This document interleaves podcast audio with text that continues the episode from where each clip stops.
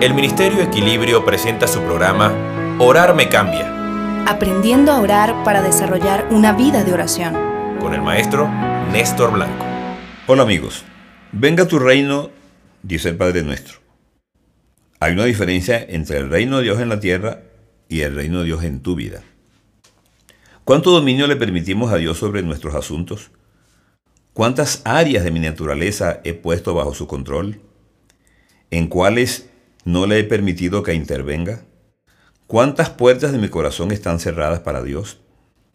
Cuando Jesús incorpora en la oración la frase venga tu reino, no está pensando en su reino mesiánico, está invitándonos a establecer su voluntad en nuestro corazón.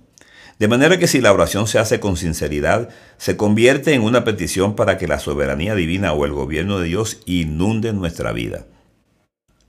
Hemos vivido por mucho tiempo guiando el timón de nuestro barco. El saldo no ha sido bueno, hemos fracasado muchas veces porque tomamos decisiones importantes y luego venimos a Dios pidiéndole que arregle nuestro desastre. Afortunadamente, Él es inmensamente misericordioso y milagroso. El reino de Dios del que aquí se habla no está conformado por un imperio político gobernado por emociones egoístas, no señor.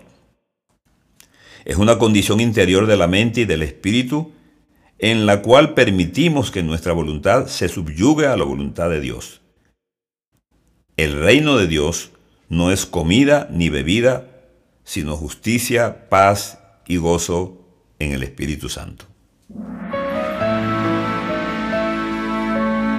Acaban de escuchar el programa Orar me cambia con el maestro Néstor Blanco. Si quieres contactarnos, escríbenos a blanconestor47 gmail.com o síguenos por Twitter en arroba pastornestor1.